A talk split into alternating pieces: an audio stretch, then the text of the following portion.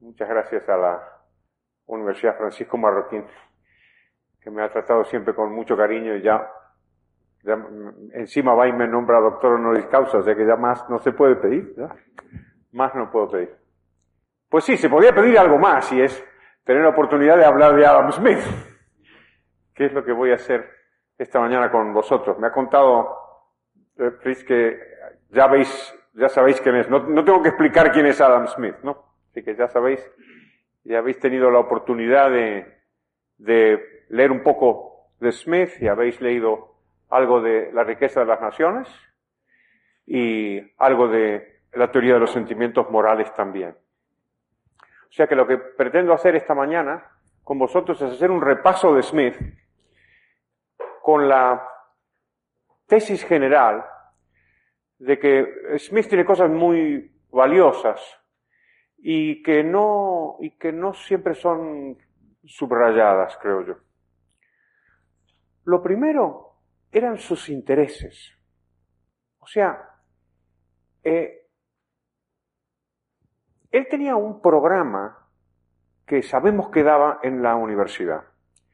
Y sabemos también que tenía un plan para publicar sus estudios, lo que él, lo que él trabajaba. Claro, y, ver eso como si fuera un economista de hoy es muy chocante, ¿no?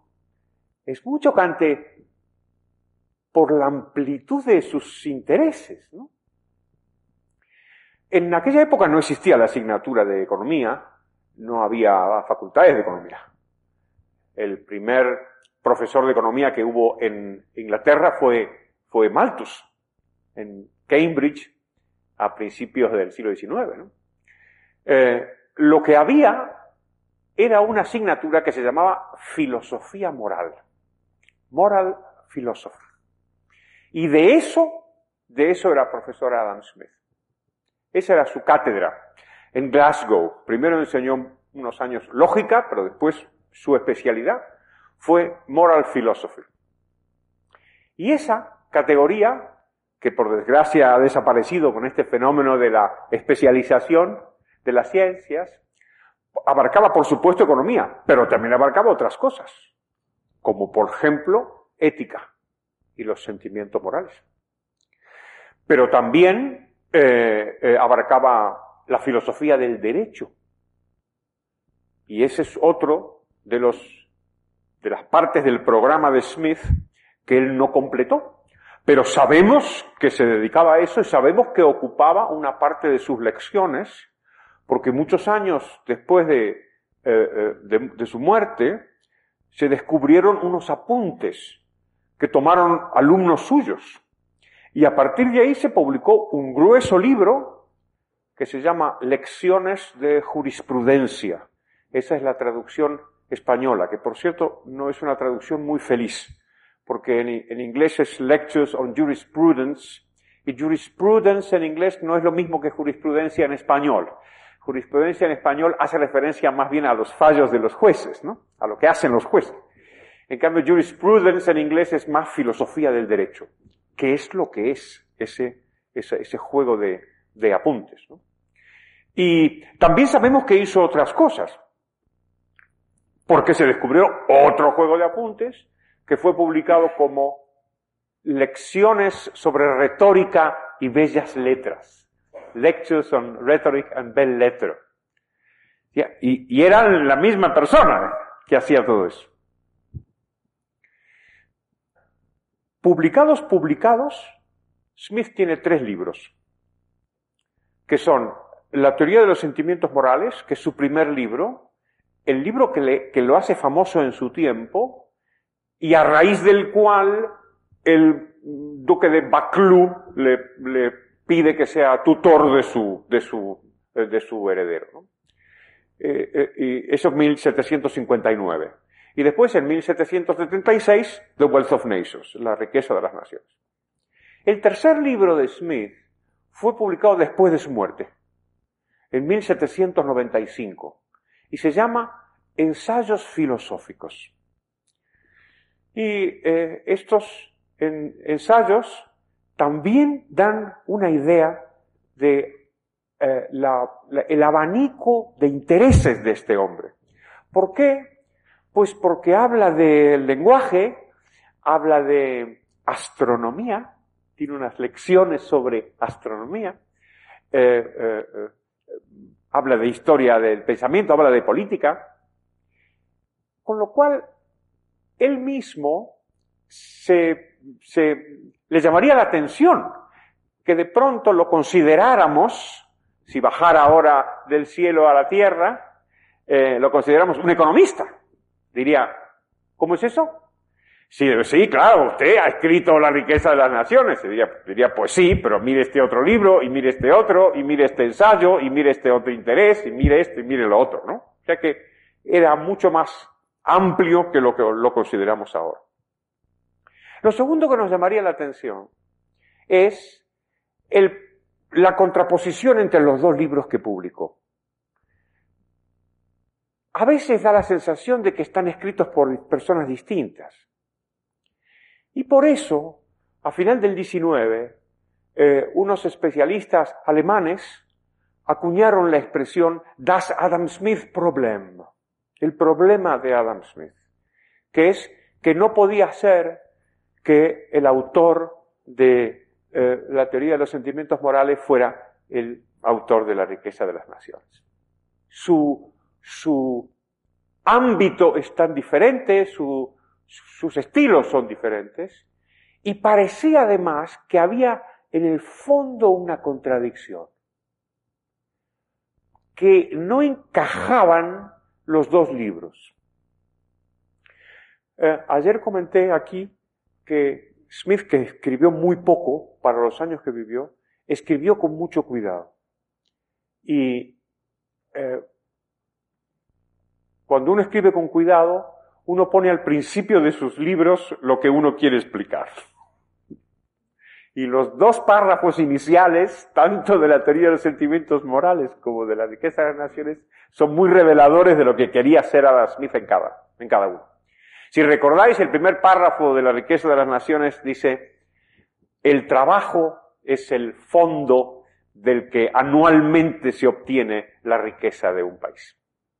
El trabajo, la cosa concreta, la riqueza, eh, todo esto tenía sentido en su tiempo, puesto que en su tiempo se hablaba de otras cosas como fuente de la riqueza del país.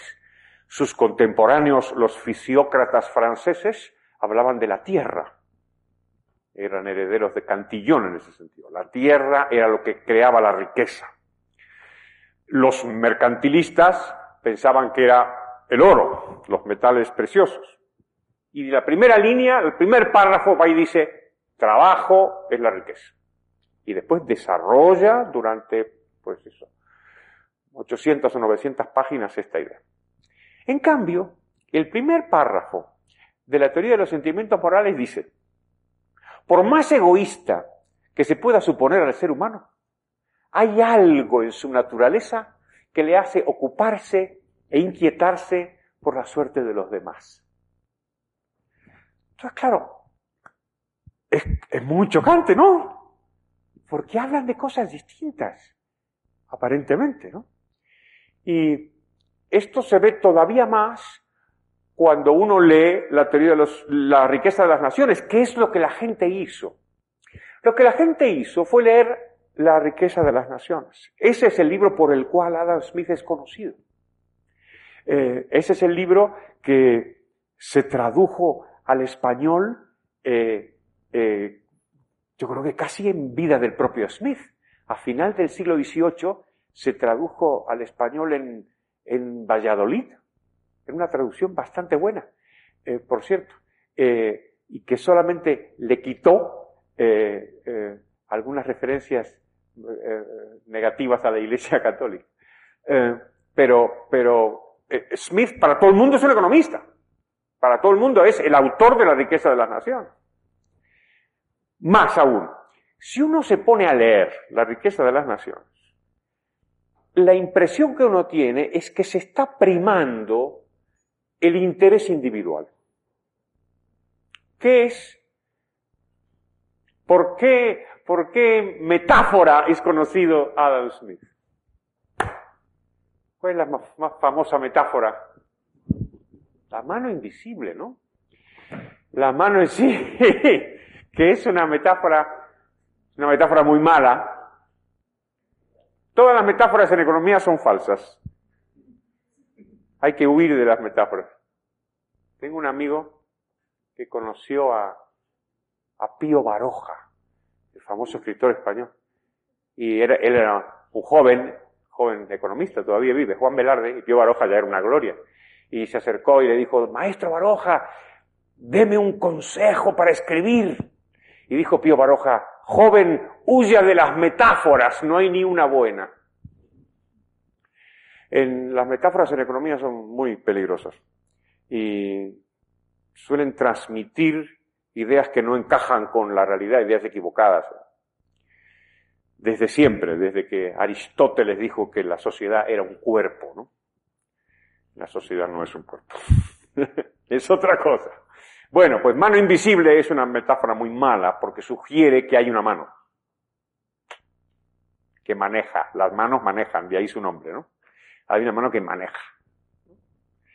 Esa, esa no es la idea que Adam Smith tenía de la economía y sin embargo quedó la metáfora. Es suelta, suena, que utiliza, por cierto, una sola vez en la riqueza de las naciones, una sola vez en la teoría de los sentimientos morales y una sola vez en los ensayos filosóficos, cuando habla de la invisible hand of Jupiter. O sea que no se puede decir que sea algo en lo que él haya insistido. Y sin embargo, ¡tac! Quedó la idea, esta mágica idea de la mano invisible, y, por, eso ya es conocida, como a cualquier persona le pregunta, ¿qué dijo Adam Smith? Y todo el mundo dice, pues dijo lo de la mano invisible. En ese sentido fue mucho mejor Federico Bastiat, que en el siglo XIX captó la misma idea de Smith y le quitó la mano. Y tiene un famoso ensayo que se titula Se qu'on voit y se qu'on ne voit pas. Lo que se ve y lo que no se ve. Que transmite esa misma idea. Y es que la sociedad, esa cosa que llamamos sociedad, es muy complicada y entonces no se ve las cosas que pasan y las razones no las vemos, no vemos los procesos. Como decía Bastiat, no hay manera de entender cómo es posible que en París, que tenía un millón de habitantes en 1850, en París, toda la gente, todos los días, coma. No se puede entender. ¿Cómo comen estos tíos? ¿Cómo hacen? Si ninguno tiene nada, ninguno cultiva nada. Y todos los días comen, no es que coman lo mismo, los ricos comen mejor que los pobres, pero incluso los pobres comen. Todos los días, decía. Un millón de personas. ¿Cómo se hace esto? No hay ninguna mano que organiza la economía para que un millón de personas puedan comer. Hay un proceso, que es el proceso de mercado, que es el mismo al que eludía Adam Smith, mediante el cual si cada uno de nosotros sigue su propio interés, pues dividimos el trabajo y comerciamos. Y la división del trabajo y el comercio con la institución de la propiedad privada, eso es el milagro que consigue que un millón de personas, o las que sean, puedan comer sin que ninguna de ellas se dedique a cultivar o a crear su propia comida. Pero el proceso en todo esto, el el impulso parecía un impulso inmoral. ¿Por qué? Y porque era que cada uno se ocupaba de sí mismo, ¿no? ¿No? Incluso ahí también tuvimos un problema de traducción. Y es que en la, hay una famosa frase referida a, esto, al interés propio, en donde Smith habla de self-love. Y self-love fue traducido como egoísmo, cuando no lo es. Egoísmo es selfishness, como sabéis. Y ahí la diferencia es muy importante, porque el egoísmo significa que yo cuido mi propio interés en descuido del interés de los demás, o en sacrificio del interés de los demás. Y en esta imagen crucial para la crítica del capitalismo, late también la idea de que el que escribió la riqueza de las naciones no pudo escribir la teoría de los sentimientos morales. porque se pone el énfasis en la idea de que solamente triunfamos si somos egoístas. La idea de que la sociedad es viciosa, que no hay posibilidad de alcanzar el bien común dejando a la gente en paz. Y entonces pareciera que el Adam Smith de la riqueza de las naciones es el hombre que elogia el vicio, digamos, que eh, admira a Bernard de Mandeville, el famoso autor holandés, eh, el cínico y sabio holandés, autor de la fábula de las abejas, ese famoso ese famoso libro. ¿Lo habéis leído la fábula de las abejas? The Fable of the Bees. Este es un libro maravilloso, por cierto, magníficamente traducido al español por Alfonso Reyes. La fábula de las abejas cuenta una, la historia de una, de una colmena en donde todo el mundo se dedica a la juerga y todo el mundo vive muy bien. Y en el vicio y el dispendio. Y de pronto las abejas deciden que van a empezar a ser serias. Y deciden ser frugales. Y entonces ya no gastan y ya no consumen y son austeras y entonces mueren de hambre. Y el subtítulo de la obra de Mandeville es Vicios privados, beneficios públicos. Pareciera que es el Adam Smith de la riqueza de las naciones el que predica el egoísmo, y de ahí la caricatura del empresario capitalista, explotador, no sé qué y tal, y todo el consumismo, el materialismo, como si la economía fuera necesariamente no solamente apartada de la moral, sino que además fomentara conductas de carácter inmoral. Bien, pues esta idea es una idea equivocada. Y aunque la impresión de que, de que son libros distintos es una impresión que puede ser legítima, en realidad es una impresión errada. No es que Adam Smith observara o premiara el egoísmo, utiliza la palabra self-love, sino que dice otra cosa. Dice que lo que hay es, hay que mirar las conductas de las personas. Si uno hace un análisis de la sociedad, no puede partir de la base de que la gente somos ángeles. ¿Por qué? Y porque, salvo uno de vosotros, el resto no lo somos. ¿Está? Entonces, dice Smith, si miramos a la gente, resulta que pasa algo con la gente. Y es que todo el mundo quiere mejorar. Y esta idea se repite una y otra vez en la riqueza de las naciones. To better one's condition. Mejorar nuestra propia condición. Ah, entonces dice Smith, esto es interesante, porque todo el mundo quiere mejorar su propia condición. Y dice, ahí está la fuente del crecimiento económico. No está en el egoísmo, está en que queremos mejorar. Y entonces si queremos mejorar, vamos a servir a los demás en un juego institucional que se llama el mercado. Y de ahí la frase famosa, no es de la benevolencia del carnicero, el panadero y el cervecero, de la que esperamos nuestra cena, sino del cuidado que ellos pongan en su propio interés.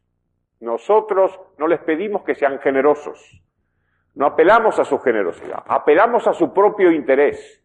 Y si a ellos les interesa vender pan, ya se cuidarán de no vender pan malo por su propio interés, me van a vender a mí plan, bueno. ¿Por qué? Porque si no compro en otra parte, hombre. Ese es un juego de carácter institucional que no tiene nada que ver con el egoísmo. En cambio, tiene que ver con actitudes de la gente, que son normales.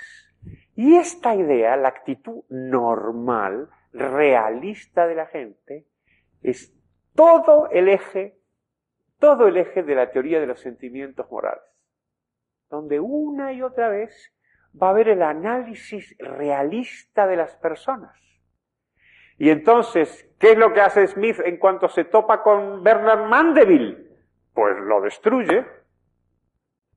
Abiertamente critica la tesis de la fábula de las abejas y dice, El error de Mandeville es haber identificado el vicio con la virtud. No son lo mismo. El vicio es una cosa y la virtud es otra.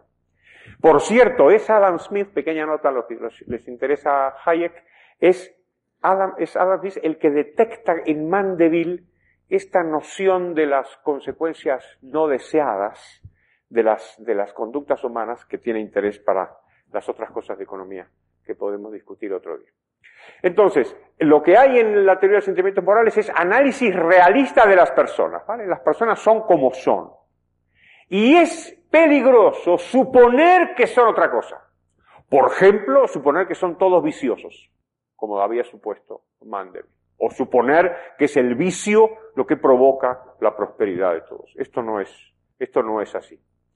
E incluso eh, advierte contra eh, los, los, los, predicadores de los extremos, los que dicen que solamente el, podemos ser felices en condiciones ideales, o los que nos quieren organizar la vida, o tiene una página maravillosa, maravillosa, maravillosa. Estos tipos que están todo el día diciendo que el mundo va mal. Me acuerdo que, que Karl Popper, el gran filósofo austríaco a quien conocí, solía bromear diciendo que para que uno, para conseguir tener un gran prestigio intelectual, uno debe ser triste. Entonces, si uno es triste y dice, ay, qué mal va el mundo y tal, entonces van a decir, ah, qué gran pensador es, qué interesante. Y decía Popper, a mí me parece que yo en mi vida, y Popper había vivido nada menos que las guerras mundiales, o sea, el nazismo, en fin, no, no, no estamos hablando de un paraíso, ¿no? Decía, pues, pues vivimos en un mundo que no está mal, que no está del todo mal. Y, y hay muchas cosas que están muy bien. Bueno, pues esta misma crítica la hace Adam Smith en la teoría de los sentimientos morales.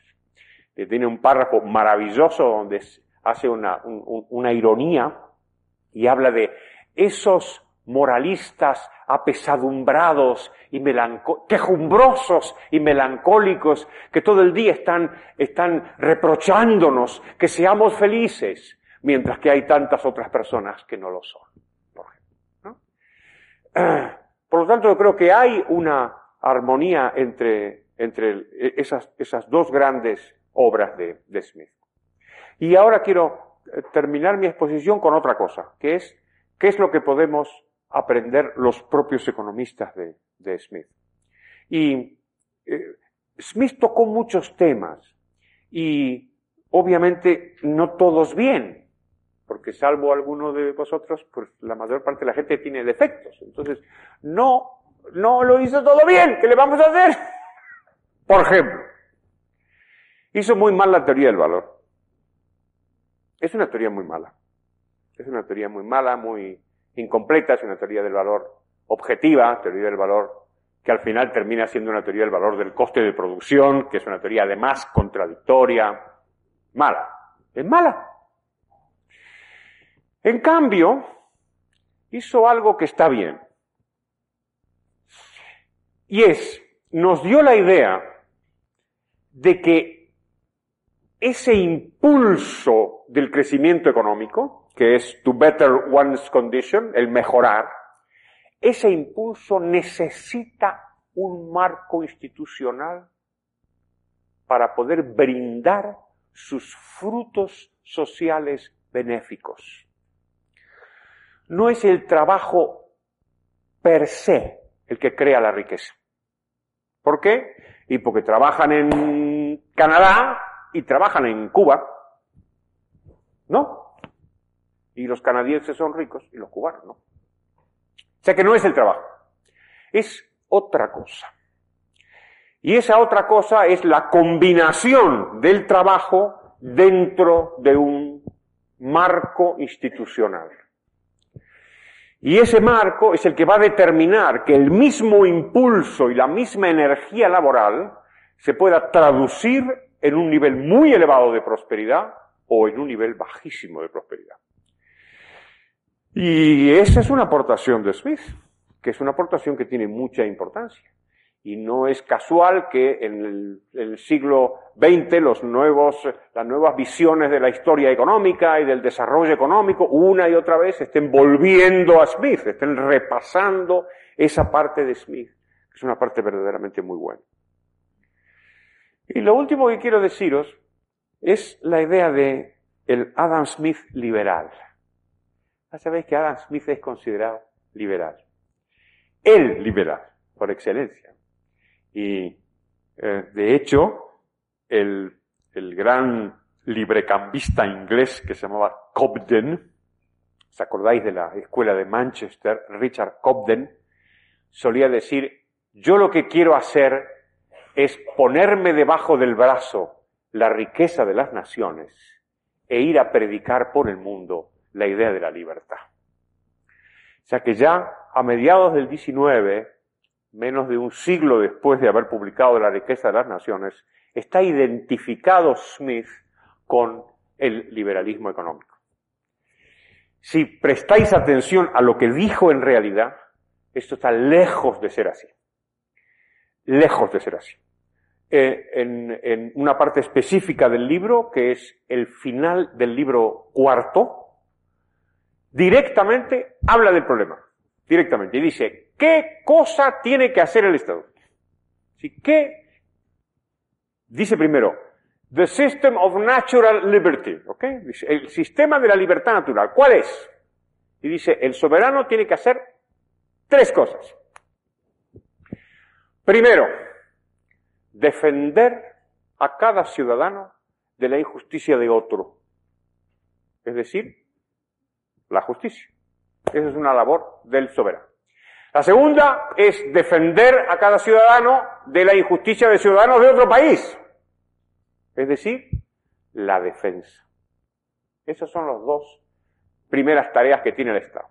Y la tercera, la tercera es edificar aquellas obras e instituciones públicas que no siendo del interés de un individuo o grupo de individuos, con frecuencia es del interés de una gran sociedad.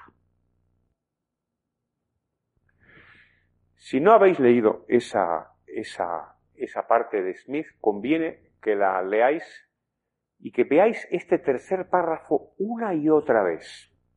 Estamos acostumbrados a que Smith sea desvalorizado, por ejemplo, por la escuela, algunos, integrantes de la Escuela Austríaca de Economía, no Hayek, ¿eh?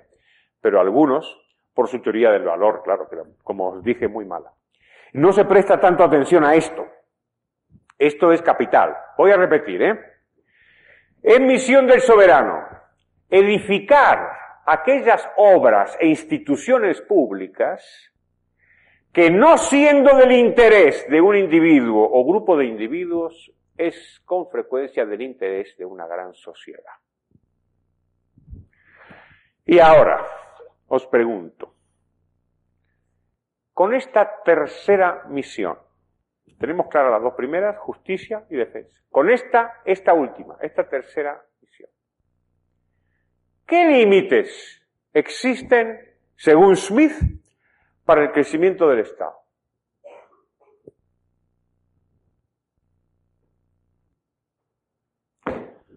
Ninguno. No. Siempre podemos encontrar que hay obras públicas, instituciones públicas, que son interesantes para la sociedad. Y que al no ser rentables, pues no va a ser del interés de un individuo o grupo de individuos ponerlas en marcha. Estamos hablando de Adam Smith, no de Karl Marx. Y coges, podéis tomar ese párrafo al que no se le presta atención y en ese párrafo meter cualquier cosa, cualquier cosa que haga el Estado, prácticamente cualquier cosa alegando que es del interés de la sociedad, pero no es del interés de un individuo o grupo de individuos. Por lo tanto, ahí también se le podía reprochar a, Smith, pero hay algo que se podía decir en su defensa. Y es que eso, eso es lo que el Estado ha hecho en realidad. está describiendo con bastante eficacia cómo ha sido el Estado en la realidad, de la misma manera que identifica y describe en la teoría de los sentimientos morales, pues cómo es el ser humano en la realidad. Quizá esto nos pueda valer para discutir un poco. Muchas gracias a todos.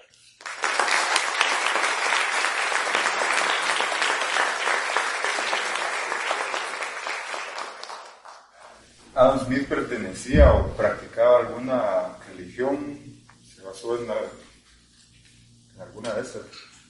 Qué buena pregunta. Bueno, una, advertencia. Me, tenéis que hacer preguntas que yo sepa responder. Porque ya con los años y con la calvicie no soporto más humillación.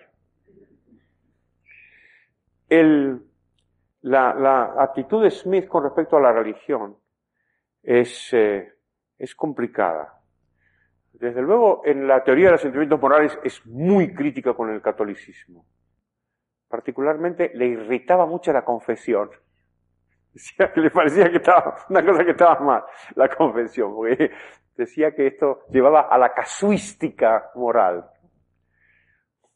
Sin embargo, yo creo que tiene hacia la religión una actitud de la que los liberales podríamos aprender, ¿no?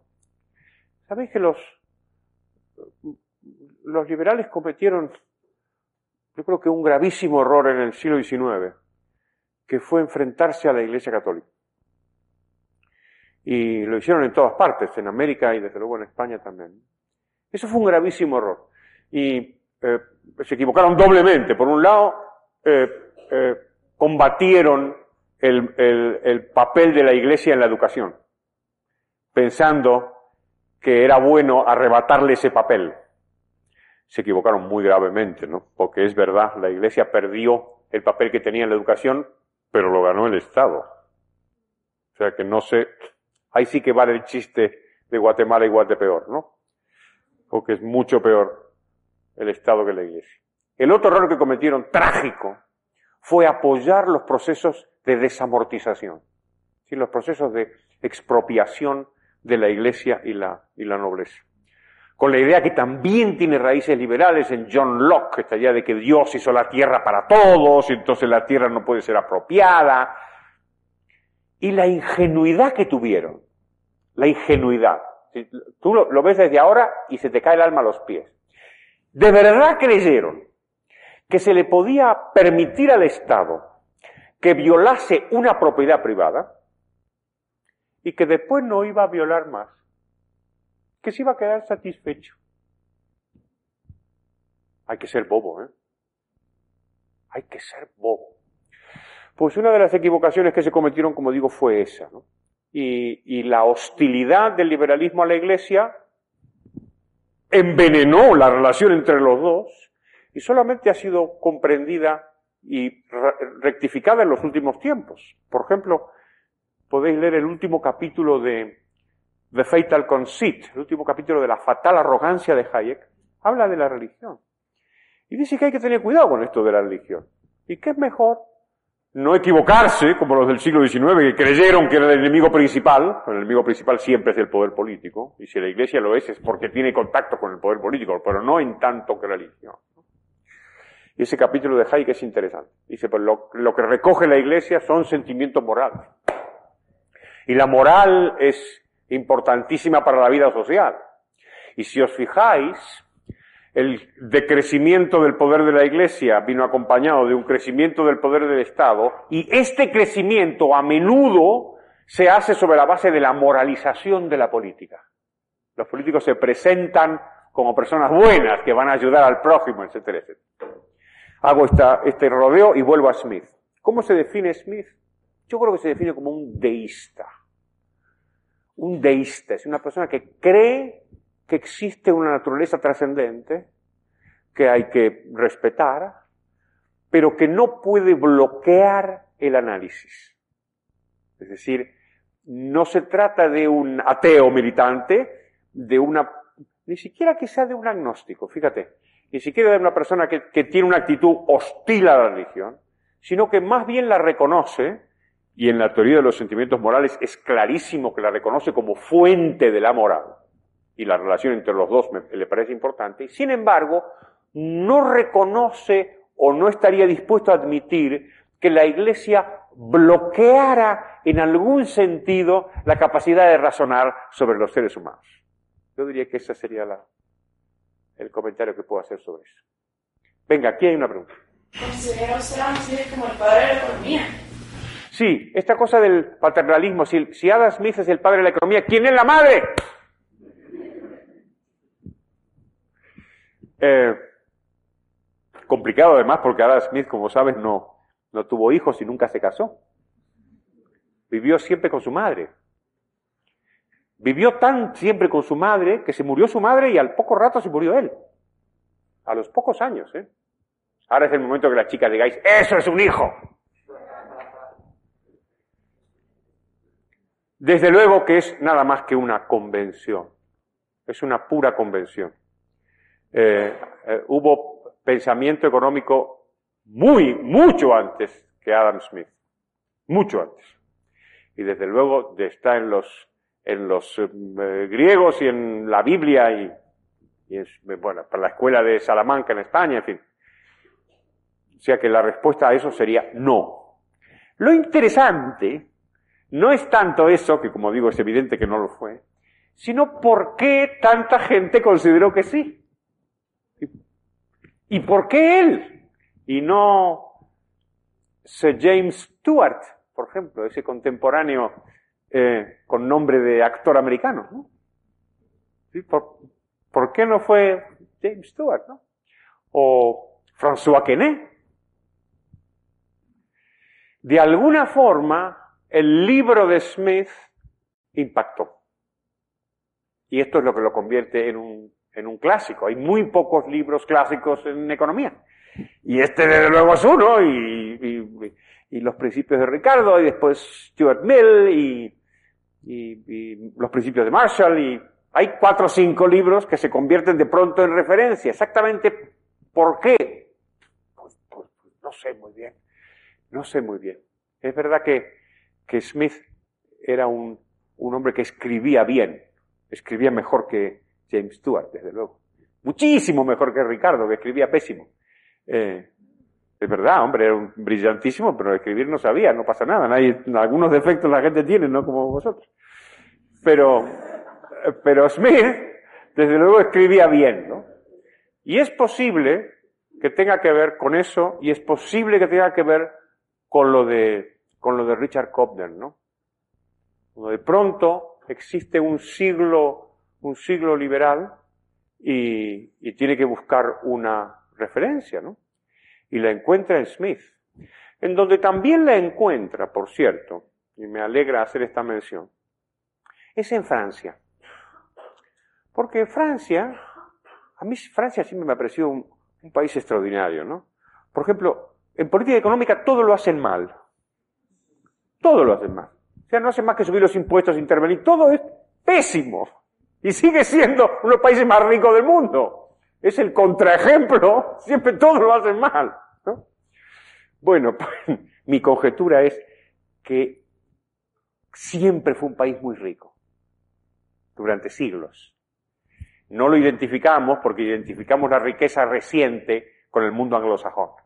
Siglo XX Estados Unidos, siglo XIX eh, Inglaterra. Pero Francia siempre fue un país muy, muy, muy, muy rico. Y si eres un país muy, muy, muy, muy rico, pues los políticos a veces no consiguen empobrecerte del todo. Que, aunque se empeñen y se, esfuercen, ¿no? Bueno, pues en el siglo XIX, eh, la fuente del pensamiento eh, liberal era Francia. ¿eh? Era Francia, más que el Reino Unido, ¿no? Y francés era Tocqueville, y francés era Jean-Baptiste Say, y francés era Bastiat, y los franceses, por cierto, fueron los economistas más traducidos al español, los más leídos en España y en América, mucho más que Adam Smith. O que existía esta, esta visión liberal del 19 que por desgracia después se perdió. Allí. ¿Cuál cree usted que sería el punto de convergencia entre la riqueza de las naciones y la teoría de los sentimientos morales? Si en uno habla del amor propio y el interés propio y en el otro habla de la simpatía de los demás y la benevolencia de los demás. Pues yo creo que la clave eh, sería que, que, el, que, el, el individuo de la riqueza de las naciones no es egoísta. Es decir, el individuo de la riqueza de las naciones busca su propio interés. Y buscar tu propio interés no significa necesariamente violar el interés del otro. Por lo tanto, el hombre que busca su propio interés en la riqueza de las naciones puede tener el sentimiento moral de la preocupación por el otro, que es el nombre, el, nombre del paradigma de la teoría de los sentimientos morales. Esto dicho, recordad lo que os he comentado antes, ¿no? Es verdad que cuando lees los dos libros te choca. Es verdad. De ahí viene el Das Adam Smith Problem, no es que venga del aire, ¿no? Digo, hay que pensarlo y analizarlo y encontrar que existe cierta, cierta relación.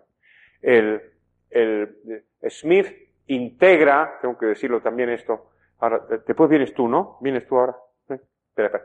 Eh, eh, integra la ilustración escocesa.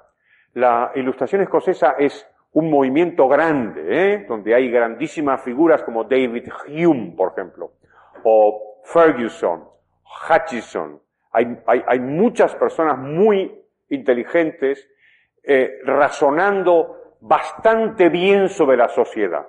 Digo bastante bien porque una de las cosas que más llaman la atención cuando uno hace la historia de las ideas es qué auge tuvo la ilustración en el mundo y la ilustración albergaba semillas terroríficas.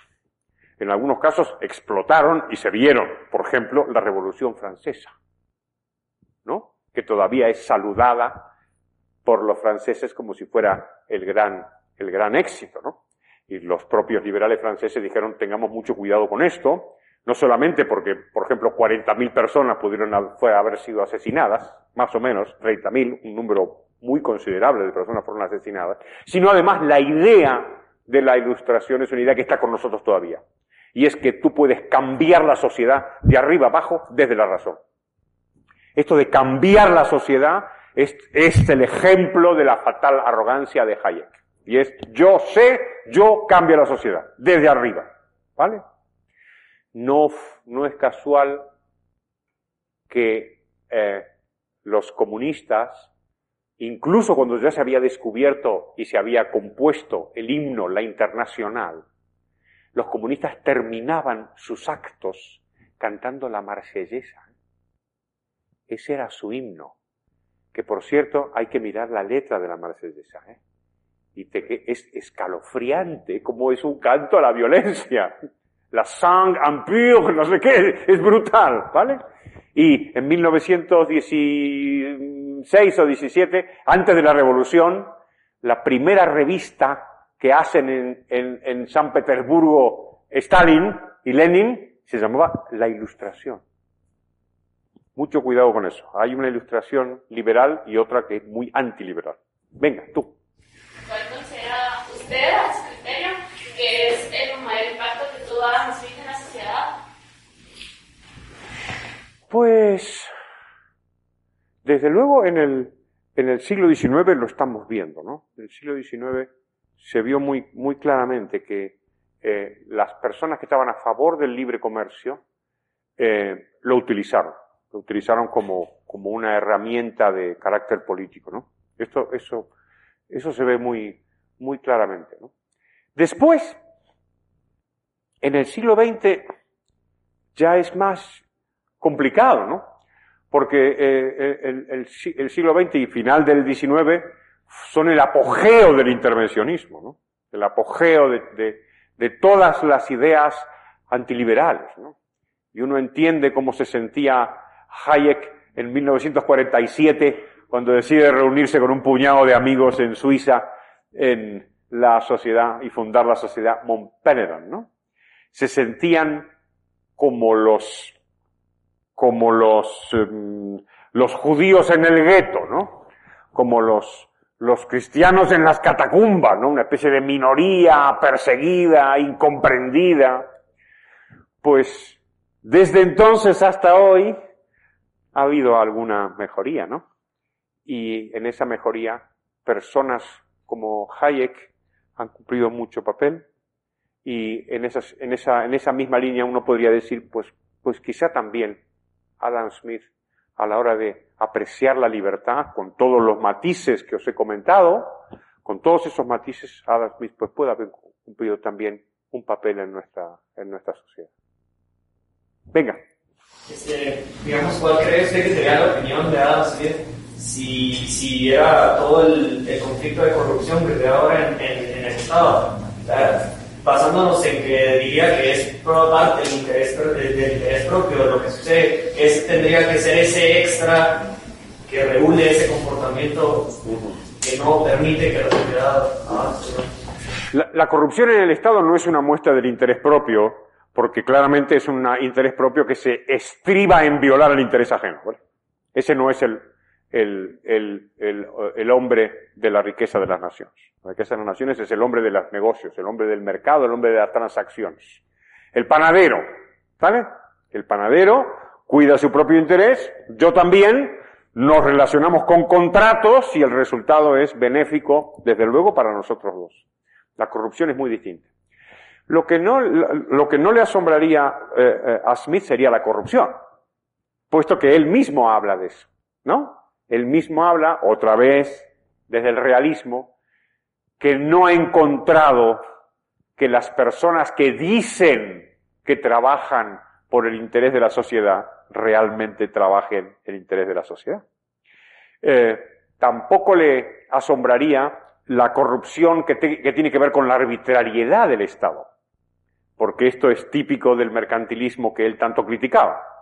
Esta idea de que si yo tengo el poder de decidir como político qué se hace en la manzana, en la cuadra de aquí al lado, y tú eres un constructor, pues igual tenemos algún incentivo a ponernos de acuerdo en algo, ¿no? Eso no le asombraría. Lo que sí le asombraría es el tamaño del Estado. Esto no solamente le asombraría a Adam Smith, sino que yo creo que dejaría estupefactos a todos los pensadores políticos, económicos y sociales desde la antigüedad más remota hasta el año, hasta la Primera Guerra Mundial, hasta los años 30. ¿Por qué? Porque el Estado ha explotado durante el siglo XX, explotado. Y ayer comenté un ejemplo de Adam Smith. En las Lectures on Jurisprudence habla de la presión fiscal ¿Y cuál sería la presión fiscal justa?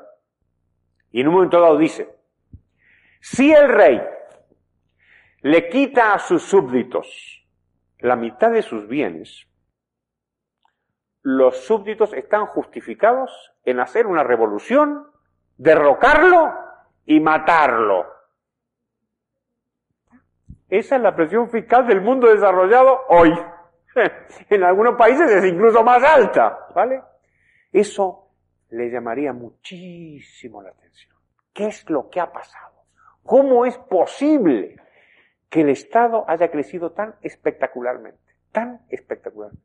Es que hace 100 años era del 10% del PIB, digamos, el gasto público. Y ahora es, ¿cuánto es en Guatemala? Del 30 por ahí, ¿no, Fritz? El gasto público total. Ah, qué bajísimo.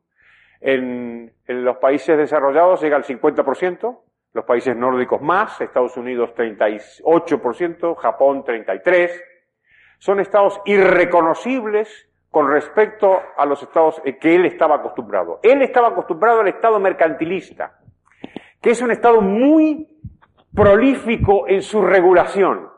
Te pongo este arancel, te concedo este monopolio, eh, te doy la East India Company o lo que sea, te doy arbitraria y por lo tanto doy fuente de corrupción porque soy capaz de distinguir entre los ciudadanos y a uno les premio a otros no. Es, eso sí que le, eso lo entendería. Pero que haya alcanzado este espectacular volumen sería muy difícil de entender para él. ¿Tenemos tiempo todavía? ¿Un poquito más? Sí, hay un señor. Eh, sí, una pregunta el Adam es conocido porque él como que nunca citó muchas de sus fuentes. Sin embargo, esta idea, como este principio fraseológico de que el hombre quiere mejorar, ¿él de dónde pudo haberse inspirado para, para haber dicho esto tan, de manera tan acertada? Pues la verdad es que no lo sé. Ya sabéis que a los, a los profesores nos cuesta mucho decir eso, que no lo sé. No sé, no sé de dónde lo pudo haber sacado. Eh, eh, se está explorando ahora como todos tenemos fuentes, la cuestión es de dónde vino esto, ¿no? ¿De dónde vino? La relación que a mí me parece más razonable es la relación a través de los Países Bajos. Holanda, Escocia, ese movimiento, y ahora se está explorando también la relación entre los españoles y Holanda. La Escuela de Salamanca y Holanda. El profesor León Gómez Rivas, yo creo que ha venido a la Marroquín alguna vez, es un especialista en ese, en ese itinerario, ¿no? De cómo las ideas van desde, desde la Escuela de Salamanca por Holanda, los Grocios y los Pufendorf y compañía, y de ahí pasa a Escocia, ¿no? Pero también, entonces habría que decir de dónde vinieron antes, ¿no? Y siempre podemos encontrar alguna imagen de, detrás, ¿no? La verdad es que no lo sé. Adelante, doctor. Desde tu perspectiva, ya que se unen dos influencias, la austriaca y la de Adam Smith, ¿cómo justificas o cuál era la funcionalidad del ataque sistemático de Rothbard contra Smith? Porque al final, en el gran plano de las cosas, su equivocación en la teoría del valor ameritaba una actitud tan hostil como Smith. Yo a mí me parece que es demasiado. Pero ¿qué otra cosa buscaba tratando de borrarlo de la figura de la historia económica? Pues eh, Rothbard, que era un hombre desde luego admirable, eh, yo creo que inauguró, sí, posiblemente inauguró, esta, este grave error, a mi juicio, de la, de la escuela austríaca, ¿no? que es la descalificación de Adam Smith de manera general. Yo creo que es un error, pero tú, tú no me preguntas si es un error o no, yo creo que compartimos la idea de que es un error. Me estás preguntando la razón. La, la, única razón que se me ocurre es una razón de tipo sectario, ¿no? Es decir, cuando tú quieres consolidar una escuela, eh, procuras apartarte de todos, no solamente de tus potenciales enemigos, sino también de tus potenciales amigos que te puedan hacer sombra. Y yo creo que de ahí viene, pueden venir cosas muy valiosas. Por ejemplo, el rastrear el origen del liberalismo a la escuela de Salamanca, por ejemplo, que es un movimiento muy amplio, como tú bien sabes, ¿no? Y que nos ha dado muchas verdades. Que para mí todo eso me parece bien. Todo lo que nos lleva, nos lleve a, a, al reconocimiento de más historia, todo eso me parece bien. Pero eso de que yo me tenga que edificar mi escuela sobre la base de darle golpes en la cabeza a un tipo que en el fondo tiene muchísimas cosas que comparte conmigo, pues yo creo que no es correcto, ¿no? Y en ese sentido, a mí me parece mucho más sabia eh, la actitud de Hayek hacia Adam Smith, que como sabes es extraordinariamente respetuosa, más, eh, más sabia que, que Rothbard, siendo Rothbard un hombre brillantísimo y con unas, unos golpes, unas páginas en sus historias de pensamiento muy brillantes. Sí, zurdos hijos de puta, tiemblen. La libertad avanza. ¡Viva la libertad, carajo! ¡Vamos!